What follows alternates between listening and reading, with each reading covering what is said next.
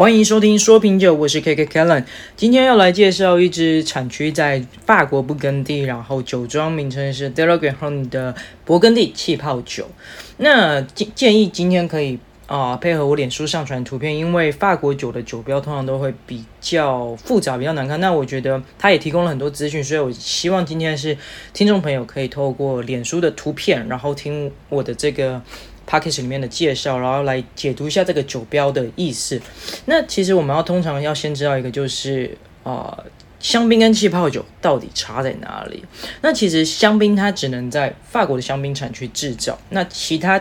的国家或者其他产区生产的也只能称为气泡酒，像是意大利的它就叫做 Prosecco，那西班牙叫 Cava，那他们呢使用的葡萄品种也不同。香槟通常使用的葡萄品种像是 Chardonnay 或是 Pinot Noir，那气泡酒的品种就会比较有比较大变化，就是取决于它的产区或是酒厂的不同所去酿造。那在酿酒的过程也不同，香槟通常会使用香槟法。那就是通过这个第二次的发酵，在密封的瓶中产生了气泡。那气泡酒呢，就会使用别的方向，是巴尔玛法或是葡萄酒法。那我们今天要介绍的这支气泡酒，它是一个使用传统方法酿造的气泡酒。那在传统方法中，第二次发酵呢，它发生在这个密封的瓶中，葡萄酒在瓶中经过一个长时间的陈年，会产生一个细致的气泡或是复复杂的风味。那这种方法它其实是香槟法的一种变体，也被用于制作一些高品质的葡萄酒，像是这个 cremat 系列，就是我们今天酒标，酒标会写到了这个法文是 Cremant de Bourgogne。好，这中文意思就是勃艮第的气泡酒。那透过这个传统的方法酿制的气泡酒，通常会具有较高的品质或是细致的气泡。那由于在瓶中的陈年过程中呢，这个酒液能更好的与它的酵母进行接触跟互动，会产生更丰富的风味和复杂性。那这个我们刚刚讲到这个气泡勃艮第气泡酒，就是 Cremant de Bourgogne，它是一个法定的 AOC 等级，它代表来自于勃艮第地区的特定气泡酒的地理标志和品质保证。可是有时候酒标或是瓶盖上会不一定有这个 AOC 字样，会有一些原因，主要是像可能规定不同，像 AOC 这个法律规定在酒标上要使用 AOC 的字样，但有时候也会存在例外。那可能是由于这个生产商他会选择不在酒标上明确的标示 AOC，或者可能是一个特定的批次或是款式不符合 AOC 的要求，所以它不会列示在这个酒标或是我的瓶盖上面。那另外有可能是它使用另一个等级，因为其实在法国的葡萄酒法律里面呢，除了 AOC 之外，还有其他像是 IGP 或是 VDF。VDF 就是我们之前提过的 Vin de France，就是哦，你就是在法国。就来自法国的酒，可是产区其实没有那么明确。OK，那或者是另外还有可能是制造者的选择，它可能是出自于它的市场定位，或是品牌策略，又或者是其他的原因，所以它不会在这个酒标上明确的标示 AOC 的字样。那值得注意的是呢，即使在酒标上没有看到 AOC 字样，但是但是只要这款酒符合这个 Cremant de Bourgogne，也就是我们这个勃艮第气泡酒的生产规定和地理标示的要求，它可以。仍然可以被视为一款来自于这个产区，就是勃艮第产区的 Cremant de Bourgogne 啊。OK，好，好，那接下来我们再看一下酒标上，你们会看到一个英文，这个英文是怎么念啊？不是英文，说错，是法文，法文 b l o n de Blanc，Blanc de Blanc，这个意思就是白葡萄品种的白酒，就是我们俗称的白中白。哦，其实这个呃，有常常在品酒的人应该会知道这个 B L。A N C 这个这个法文发音会念 Blanc，就像我们常会说的白苏维浓叫 Sauvignon Blanc。OK，好，那这个 Blanc de Blanc 就是白中白，它的意思就是说我们这款酒它都是由白葡萄品种酿制而成。那通常最常见的白葡萄品种就是 Chardonnay，这种酒通常会呈现一种比较清新明亮的特色，那会有一种丰富的果香和花香。那既然有白中白，就会有黑中白。黑中白是什么呢？这个酒标没有，这是我额外补充给大家知道的，就是 blonde north 啊。前面两个单字都跟那个 blonde blonde 一样，只是最后一个单字不一样，叫做 N O I R S north，就是我们说那个 Pinot Noir，Noir 就是啊，就是。呃，我不知道怎么讲哎，就是我们后来看酒，就知道有出现这个 N O I R，看到这个就大概知道它是有黑色的意思。那这个中文意思是什么呢？就是黑葡萄品种的白酒。好，那这种酒就是通常会使用黑葡萄品种，像是 Pinot Noir 或是黑 Chardonnay 等制造出来的。它就是外面那个红葡萄皮的那个葡萄皮去除之后呢，留下这个白色的果肉嘛，这个。白色的果肉去进行酿酒，所以它这个酒液也会呈现出白色。那它这个制作方法会产生一种比较特殊的白酒风格，那也会通常会带有一些比较丰富的水果香气和酸度。所以这边就大概给大家稍微有个观念，就是白葡萄酒一定是只能用白葡萄吗？其实不是哦，其实你黑葡萄酒也可以做成白葡萄酒，原因就是它把它的皮去掉。OK。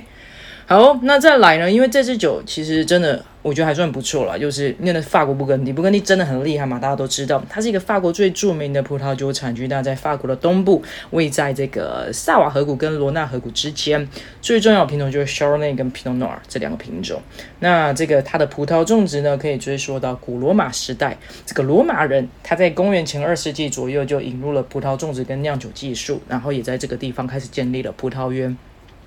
到了这个中世纪的时期呢，Burgundy 这个地区，Burgundy，Burgundy，然后葡萄酒呢开始受到一些教堂啊、修道院的支持跟发展。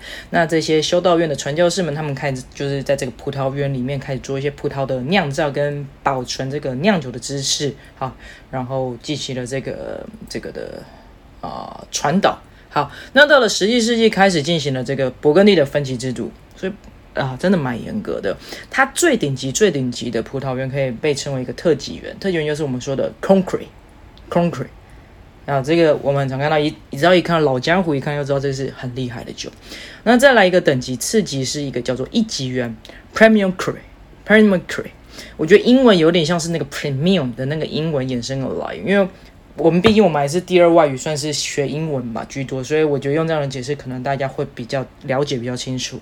那再来下一个等级是村庄级啊，village，village 就是我们看到那个英文单词是村庄就 village，那法文好像叫做 village。然后再来最一般的你就地区级，地区级，地区级，地区地区级呢这个。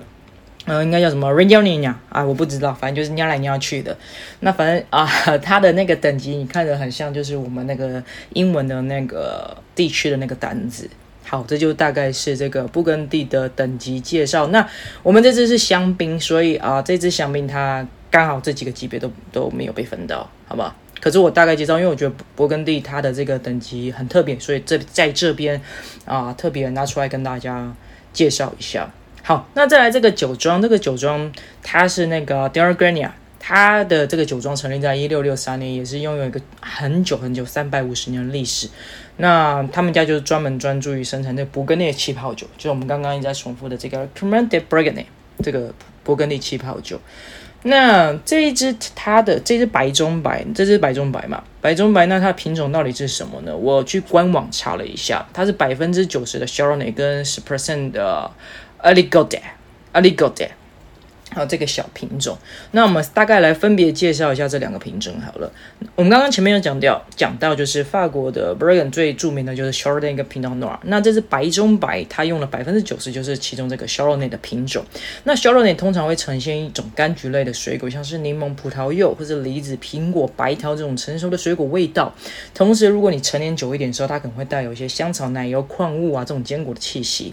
通常会是一个中等到高度的酒体。那不同产区也赋予了 Burgundy 的这个。啊，Chardonnay 不一样的口感，像是 Chablis 的那个 Chardonnay 就会比较有一些明亮的酸度或是矿物感。好，这是举例来说。那再来，嗯，其实优质的优质的勃艮第，它的 Chardonnay 会具有一种出色的陈年潜力。他们在瓶中经过适当的陈年，会进一步发展出一个更多的复杂性和层次感，那展现出它香气的演化和结构的平衡。那再来这个小品种呢，它虽然只有十 percent，但我们还是稍微介绍一下好了。它这个小品种是叫做 Aligoté。好，这个品种它其实在勃艮第是很种植广泛的，尽管它的知名度不如这个 Chardonnay 或是 Pinot Noir，可是也是一个这个勃艮第一个很很有特色的品种。那这个品种它通常也是具有一个明亮或者是活泼的酸度。好，那会展现一种柑橘类，也是柑橘柑橘类，或是这个青苹果的风味特色。那我想可能就是因为这个特特色，所以在这一支白中白的勃艮第气泡酒里面混了十 percent。对，这个 Aligot。那因为这一支是在前两天在一家不错的餐厅里面喝到的，那不算贵，然后我觉得喝起来真的也不错。那一样，我因为是在之前喝到的嘛，我不作假，那我也就是没有办法说在这一期给大家一个临场感觉，所以我一样搬出了我当下的品酒笔记来跟大家分享一下我当初品饮的感想。那这一支。这支酒呢，它看起来的时候是一个淡金黄色，这个金黄色是有点像早晨的阳光的那种金黄色，看起来就真的是，呃，会让人开朗。如果你是一个很忧郁的人，我觉得啊、喝喝看这一支酒，然后看一下它，我觉得可能心情会好一点吧。然后因为是气泡的酒嘛，所以你当然可以看到那个气泡的那种冲上来的样子。那闻起来会有一种淡淡的酵母味，那也也是因为它的那个 sharoni 跟那个 Aligote 这个品种的特色呢，你会闻到那种黄色的水果香气。那我觉得闻起来它会有一种让你觉得有一种微微的维他命 C 的那种感觉，所以我才说就是我觉得真的很棒，因为呃我自己本身也是喜欢比较喜欢这种开朗气息的，就比较这种就闻了就是看了闻了都会让人比较开心的感觉。好，那这支单饮喝下来什么感觉？它不甜，好，可是不会到很 dry 啊，对，不甜不会到很 dry，就我觉得蛮好喝。那气泡气泡感是非常的绵密，非常的绵密。那比较特别的是，我要来分享一下大餐，因为啊，在这家不错的餐厅吃到嘛，那啊，这家餐厅主要是以海鲜海鲜为主，那啊，我就想说，那来搭搭看，那。我要先说一个很厉害的是我，我我尝试了一个这一道菜是清煮松叶蟹，啊，非常的搭，酒归酒，然后然后蟹归蟹，完全不抢鼻子风头，然后这个酒喝下去也不会衬托这个海鲜的腥味，我觉得是非常非常非常搭。好，那在下一道呢，我再搭了一个煎蝶鱼。煎蝶鱼，然后啊、我觉得搭起来有一点一般般，可是也不至于有海鲜的腥味出来，可是就一般般，没有刚刚那个松叶蟹来的惊艳。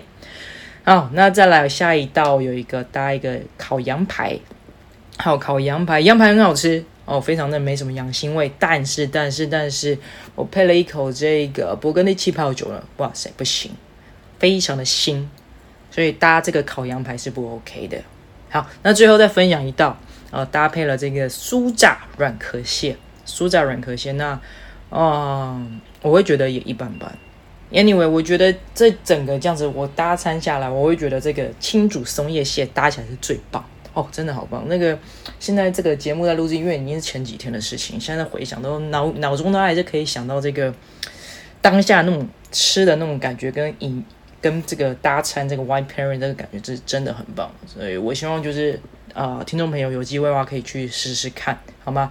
那这集很特别，我有特别拍了这个影片，拍了影片，然后照了照了这个照片，然后也会把我刚刚讲的这几道菜色，好分享在我的脸书。那欢迎听众朋友就是在收听这一集说品酒的时候呢，也可以搭配我脸书的图片，就是啊，稍微幻想一下当当下那个感觉，好吗？那这个。评分呢，满分五分，我想我会给四点五分，因为我刚刚前面讲的就是它这一支酒不算价格不会算太贵，然后喝起来是真的很棒，不管单饮或者是搭这个海鲜餐点，我觉得都很棒。那整体来讲，我是觉得非常的不错的。OK，好，那最后要强调一下，本人的评分仅供参考，未满十八岁禁止饮酒，禁止酒驾。今天节目先到这边喽，拜拜。